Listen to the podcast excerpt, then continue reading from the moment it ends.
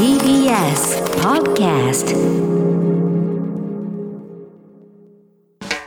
発信型ニュースプロジェク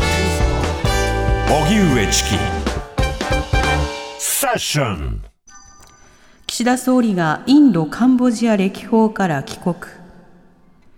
岸田総理大臣は今日午前インドとカンボジアの訪問を終え政府専用機でカンボジアのプノンペン国際空港から帰国の途につきました。岸田総理は歴訪中両国首脳と会談しロシアのウクライナ軍事侵攻をめぐり戦闘の即時停止を求めることで一致しました。ただ、インドはロシアと伝統的な友好国のため、モディ首相は会談後の共同記者発表で、ウクライナ情勢に言及せず、岸田総理との共同声明にもロシアを名指しした表現は盛り込まれませんでした。一方、今年の ASEAN 東南アジア諸国連合の議長国であるカンボジアのフン・セン首相とは、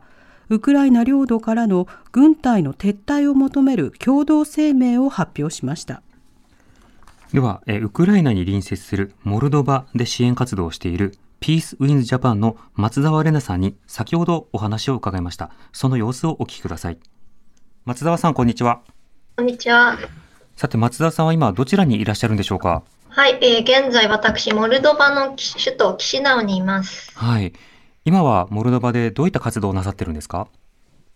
はい、現在は、えモルドバにいて、モルドバ国内で必要な支援、またウクライナ国内で必要な支援というものの、え調査を行いながら、支援をモルドバ国内で実施しています。うん、その支援の内容というのは、例えばどういったものになるんでしょうか？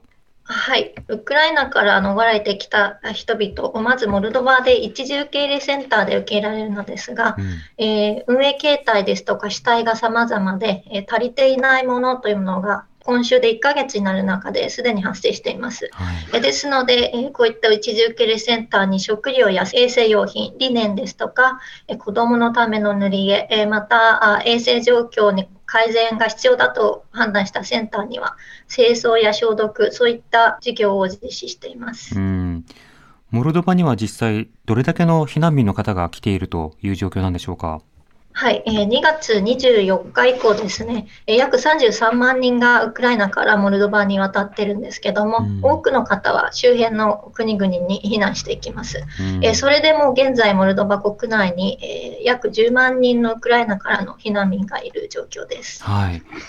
モルドバがあのそれだけの避難民の方々を支え続けるということは、あのなかなかに大変なのではないでしょうか？そうですね、実はモルドバは人口が約264万人、面積が九州よりやや小さいという非常に小さい国で、え普段はえモルドバ自身もえ他国から経済支援、経済協力を受けている、そういった国です。うん、ですので、こういった大人数の避難民を抱え続けるというのは非常に資金的に負担になっております。うん多くの難民が来られていることに対して、モルドバ、国としての反応や市民の反応というのは、コミュニケーションを取られていていかがですか？私があの実感しているのは、モルドバの人々、非常に温かく、このウクライナからの避難民を受け入れていらっしゃるということです。行政や NGO だけでなくですね、自宅に空き部屋がある人っていうのが、ご家庭で見ず知らずのウクライナからの避難民の方を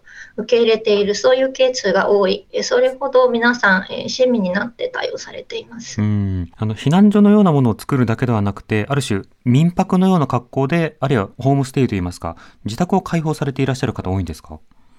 はい、ホームステイというのが非常に多く実施されています。うん特に今回避難民の多くが女性と子供だということですけれども、避難の実態、困っていることなどを見ていていかがですか？そうですね。あの、例外を除いて成人男性はウクライナ国外にできることができないので、女性や子供は確かに多いです。あとは、あの高齢の方々ですね。衛生用品、子供、あるいは女性ならではの衛生用品というものが必要ですし、また国内に親戚、家族を置いてこざるを得なかったということで、精神的に負担を負っているそういった状況で精神的なケアというものが非常に重要になっています。またあのウクライナから避難されている方の様子というのはお話しされてみたりしていかがでしょうか？はい、国外から、えーまあ、国境を渡ってすぐの方々っていうの疲労感というのをお見せになる方も多いんですけども一方であの避難してくることができたという安堵の表情を見せていらっしゃる方も多くいらっしゃいます。えー、ただ、えー、こちらに滞在している期間が長くなってまた、えーまあ、精神的に不安を感じていらっしゃったり、えー、新たな、まあ疲労というのを見せている方も見られている、そういった印象です。うん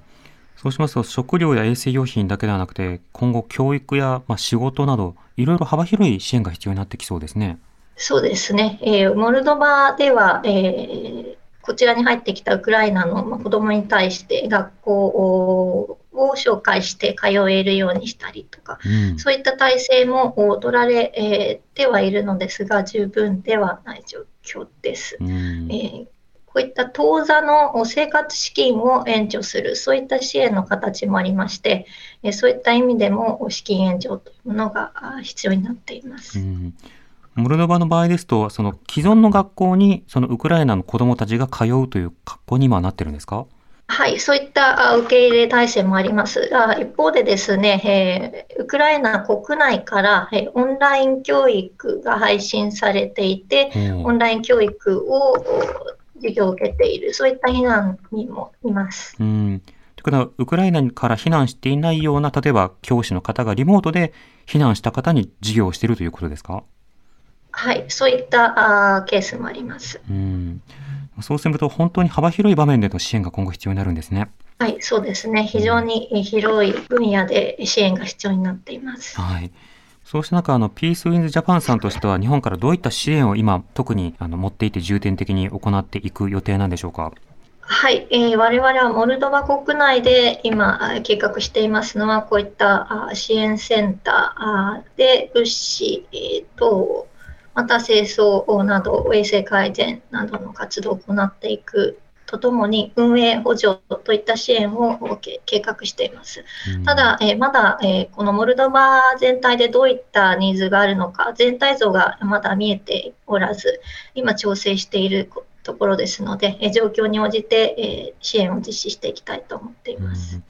また、他国からはどんな NPO やどういった団体がどんな支援を今行っているんでしょうか？はい、えー、モルドバ国内にもですね、えー、国際機関ですとか、あるいは国際的に活動している NGO というものが入ってきています。えー、ちょうど2週間前から、えー、そういった団体が我々も入っているんですけども、調整会議が始まりまして、うん、えー、食料支援を得意とする、例えば WFP は、えセンターに、え食料を届けるですとか、え UNHCR が、まあ、調整機能を主に担うなどの活動が始まっています。うんそうした中、一般の、例えば日本で生活をしているような方々ができる支援というのはいかがでしょうか？はい、えー、現在、えー、状況もまだ落ち着かない中ですね、えー、現金での寄付というのが最も効果的に支援いただける形になります。というものですね、えー、必要なものを迅速に届ける、必要なサービスを迅速